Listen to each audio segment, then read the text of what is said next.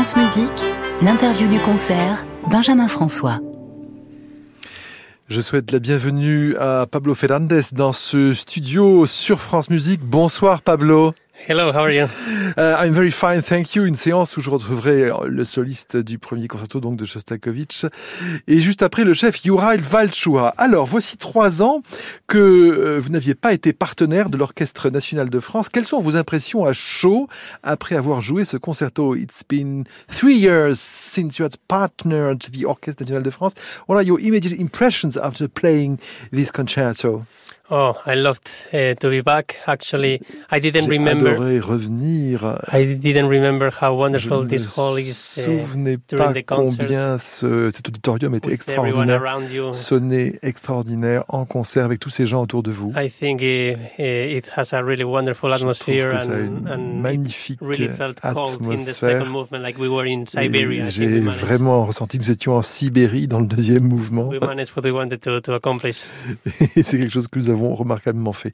Êtes-vous d'accord, Pablo Fernández, euh, avec Rostropovich quand il disait à ses élèves de ne pas montrer directement leurs sentiments dans ce premier concerto de Shostakovich, ce qui plaide en faveur d'une interprétation finalement assez objective Do you agree with Rostropovich when he told his pupils not to show their feelings directly in Shos- Shostakovich's first concerto, which argues in favor of a fairly objective interpretation? Yeah, I think um, what he also meant is that Shostakovich Je pense que he always ce qu'il voulait felt very dire, oppressed. c'était que Shostakovich était tout à fait oppressé, se sentait oppressé. Et il avait but he des, sentiments très profonds, mais il n'arrivait pas à les exprimer en public. So, in that way, you need to feel Si really bien extremely que hot d'une certaine manière, vous devez ressentir cette chaleur en vous and at the same time try to be very controlled on the et en même outside. temps essayer de contrôler à l'extérieur. It must be very difficult for the soloist. Ça doit être très Very difficile difficult. pour le soliste. Extremely difficult, and Oui, tout à fait difficile. you know, uh, Rostropovich uh, had a lot to do with the writing of this concerto. beaucoup euh, à faire avec ce concert, à voir avec ce concerto. And of course, he was an incredibly talented Et naturellement, il cellist, était probably the best in euh, the world. And euh, probably when Shostakovich was asking him plein de talent, probablement le, if this is a le plus possible de to talent play, au monde. uh, he always said yes for the nightmare of the future generations of Il, cellists. It's so difficult. il a été si important pour But euh, la prochaine génération des violoncellistes et c'est toujours euh, un défi que d'interpréter ce, ce concerto. J'imagine que vous jouez aussi le deuxième concerto euh, Pablo Fernández. Comment expliquer les différences entre ces deux œuvres de Shostakovich distantes de seulement 7 ans, le premier étant plus introverti et le second plus extraverti I imagine that you also play the second concerto. How can you explain the big differences between these, these two works by Shostakovich, which are only seven years apart, the first being more introverted and the second more extroverted? Yeah, um, it's crazy. It seems that they are C'est like complètement 60 fou. years apart. On dirait qu'ils qu'ils sont euh, et- euh, euh, qu'ils ont 60 ans de différence l'un As- avec l'autre. As you say, the first concerto is full of Comme vous energy. avez dit, le And the premier second concerto one est is plein so d'énergie. le deuxième est complètement dépressif. dark, et très sombre. almost like C'est presque comme une symphonie concertante. The way he writes in the orchestra always is masterful, uh, but in the second concerto especially, un, un- un the way he uses every instrument and it's dans le deuxième, il, euh, il demande beaucoup à it's chaque maybe more full of irony than il y a than, the first concerto. The concerto d'ironie is que dans pure le energy, premier concerto. and Il y a vraiment une énergie pure full sarcasm. Et c'est plein de sarcasme. Eh bien, merci beaucoup pour cet éclairage, Pablo Fernández. Merci d'avoir été au micro de France Musique avec nous ce soir. Et on vous écoute dans l'Allegro scherzando de la sonate pour violoncelle et piano en sol mineur de Rachmaninov. Vous êtes avec votre partenaire Denis Kozoukine. À bientôt!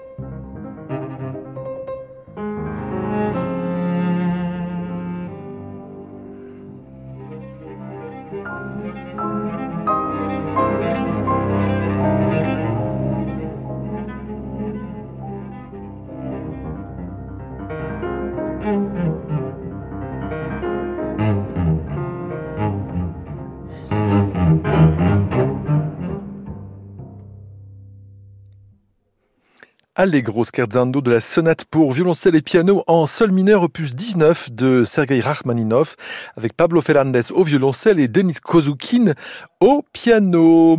Deuxième invité de l'interview du concert ce soir sur France Musique avec le chef slovaque Juraj Valchua. Bonsoir Juraj Valchua. Bonsoir. Vous dirigez régulièrement l'Orchestre national de France depuis 17 ans maintenant.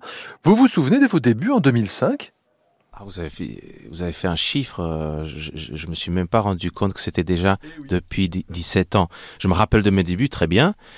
C'était un remplacement et après je suis, euh, je suis revenu euh, très régulièrement. Il y a même un disque qui est sorti avec le National. Et après, j'ai une collaboration pratiquement tous les deux ans. Tous les ans, je reviens au National. Cette fois-ci, on a choisi un programme russe. Alors, je me réjouis, oui. Justement, deux compositeurs russes ce soir. Rachmaninov est resté attaché au romantisme de Tchaïkovski. Reste-t-il quelques traces de ce romantisme chez Shostakovich? Ah oui, je crois qu'il y a des, euh, gestes, des phrases, euh, notamment dans le mouvement lent de ce concerto, qui nous lient à ses prédécesseurs euh, romantiques. Évidemment, c'est moins marquant que chez Rachmaninov, qui n'est jamais sorti de cette euh, de cette idée de post romantique et il a écrit cette musique jusqu'à la fin de sa vie, même si euh, dans les symphonies ou dans les œuvres, il n'y en a pas beaucoup que Rachmaninoff a écrit après son exil, où il y a juste une symphonie pour l'orchestre, les danses symphoniques. Et c'est un tout petit peu différent par rapport à sa deuxième symphonie qui est le plus jouée, la plus connue. Quelques éléments un peu plus d'aventure, chercher des couleurs différentes, celesta, arbre, basse clarinette, une, une trompette en fa, et les combinaisons d'instruments un peu plus recherchés que dans ses symphonies précédentes, mais ça reste quand même toujours le langage extrêmement romantique. Il disait lui-même euh, que cette troisième symphonie était sa symphonie préférée. Est-ce qu'on peut imaginer ça? Aujourd'hui, on joue peut-être même plus la première et la deuxième que la troisième. C'est peut-être un peu injuste pour la troisième d'ailleurs je peux comprendre euh, ses paroles, mais en même temps, je crois qu'il faut, il faudrait savoir quand est-ce qu'il a dit, est-ce qu'il voulait, promouvoir sa symphonie, parce qu'il a écrit comme son troisième concerto pour piano, pour lui-même, pour pouvoir euh, jouer un concert, pouvoir euh, gagner sa vie. il a même dirigé la troisième symphonie, il a même enregistré. Alors les paroles sont comme ça difficiles. Peut-être euh, il a dit quelque chose de, pareil pour euh, ces danses symphoniques qui, pour moi, sont peut-être son plus grand chef-d'œuvre, à part les concertos ou les œuvres pour piano. J'entends symphonique. Mais euh, il y a des choses extrêmement au niveau de la forme aussi intéressante dans cette troisième symphonie, notamment un deuxième mouvement qui comporte au milieu un, un scherzo rapide, euh, les utilisations des, des solistes, des, des, des celestas, ou en fait aussi le, le, côté rythmique qui a changé par rapport à, à, sa deuxième ou première symphonie. Il est devenu beaucoup plus recherché dans les rythmes, plus festif, il utilise beaucoup les, les syncopes moins dépressif peut-être aussi. Euh, Yoral Valchoa, vous vous êtes formé à la direction, je ne l'oublie pas, auprès d'Iliane Mouzine au Conservatoire de Saint-Pétersbourg. Quel regard portez-vous sur l'enseignement de ce grand maître disparu en 1999 qui avait inventé, je crois, une théorie pour que le chef d'orchestre communique le moins verbalement possible avec l'orchestre? Oui, c'était l'enseignement, euh, son enseignement comportait à l'expression par les mains l'image de la musique pas seulement le côté technique, euh, premier, deuxième, troisième temps, etc., mais trouver un geste qui représente le caractère et l'image de ce qui est en train de se passer, pour que l'orchestre puisse percevoir tout de suite le caractère d'un endroit particulier euh, qui est en train, en train de jouer. Alors moi j'ai étudié avec lui dans les années 90, c'était 95, 97. Je porte toujours euh, en moi ces idées qui ont peut-être euh, dans le temps changé, qui ont été influencées par, euh, par d'autres maîtres, par d'autres conseils. ensuite, j'ai étudié à Paris. D'où le fait que vous parliez si bien notre langue. Bravo. Merci beaucoup. Merci beaucoup. oui, la vie nous apprend beaucoup de choses, alors on est obligé. Alors, ça a évolué, mais des principes de base, je les garde euh, quelque part dans la tête, quelque part dans l'inconscient. Et euh, c'était vraiment euh, le premier grand professeur que j'ai rencontré et qui, m'a beaucoup marqué. Yoral Valchois, j'imagine que vous avez aussi pu profiter à plein de son expérience, en particulier dans la musique de Shostakovich, lui qui avait dirigé la symphonie de Leningrad le 22 juin 1942. Est-ce qu'il avait une manière particulière de transmettre ce répertoire russe du XXe siècle? Ah oui, il le connaissait parce qu'ils sont connus avec euh, Shostakovich. Il a même raconté l'histoire qu'ils ont joué ensemble quatre mains sa première symphonie, qui était une symphonie qui est écrite pour euh, son diplôme à 19 ans. Shostakovich, et ils, ont, joué euh, cette symphonie au piano avant qu'elle soit jouée pour la première fois en public. Ou bien, moi j'avais aussi un professeur de composition à Saint-Pétersbourg, Gennady Banchikov. J'ai étudié euh, la composition aussi et euh, j'ai une histoire personnelle euh, ou racontée par lui liée à ce concerto. C'était un concerto qui a été écrit pour Rostropovitch, qu'il a appris très rapidement. Et ça avait tel succès que ça a pris un grand intérêt et ça a été joué tout de suite après la première à Leningrad à l'époque. Euh, mon professeur de composition a joué avec Rostropovitch devant Mravinsky au piano. Il l'a accompagné. C'était euh, cette fameuse répétition chef soliste qu'on qu'on fait à préalable avant d'aller euh, jouer avec l'orchestre.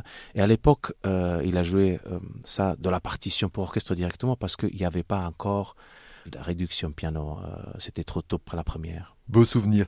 Et justement, vous nous avez rappelé fort à propos que vous n'êtes pas que chef d'orchestre, vous êtes aussi compositeur. Comment par vous partagez-vous entre ces, ces deux activités qu'on imagine très prenantes? Ou bien l'une a-t-elle complètement supplanté l'autre? C'est ça, c'est ça exactement. Je ne suis plus compositeur depuis, depuis euh, fort longtemps parce que exactement la direction a pris dessus et, euh, et le temps dédié à la direction est tel que moi je n'ai pas je n'ai pas le temps et j'ai vraiment arrêté euh, je dirige volontiers euh, la musique la nouvelle musique de mes collègues qui, qui écrivent très bien mais euh, j'imagine que un jour peut-être vous reviendrez à vos premières amours. La composition, en tout cas, on écoute le cinquième mouvement de votre quatuor pour quatre saxophones. Merci Ural Valchua. merci à vous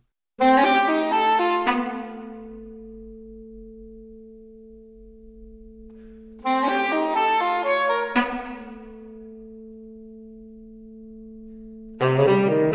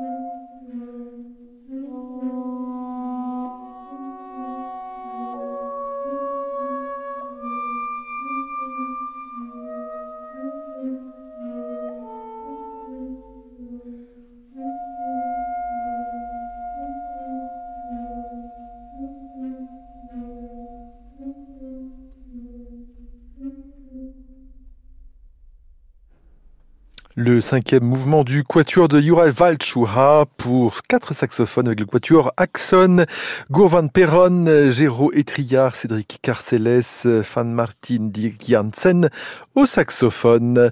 Fin de notre interview du concert. Vous pouvez la podcaster et les réécouter quand vous le voulez sur le site de France Musique et l'appli Radio France.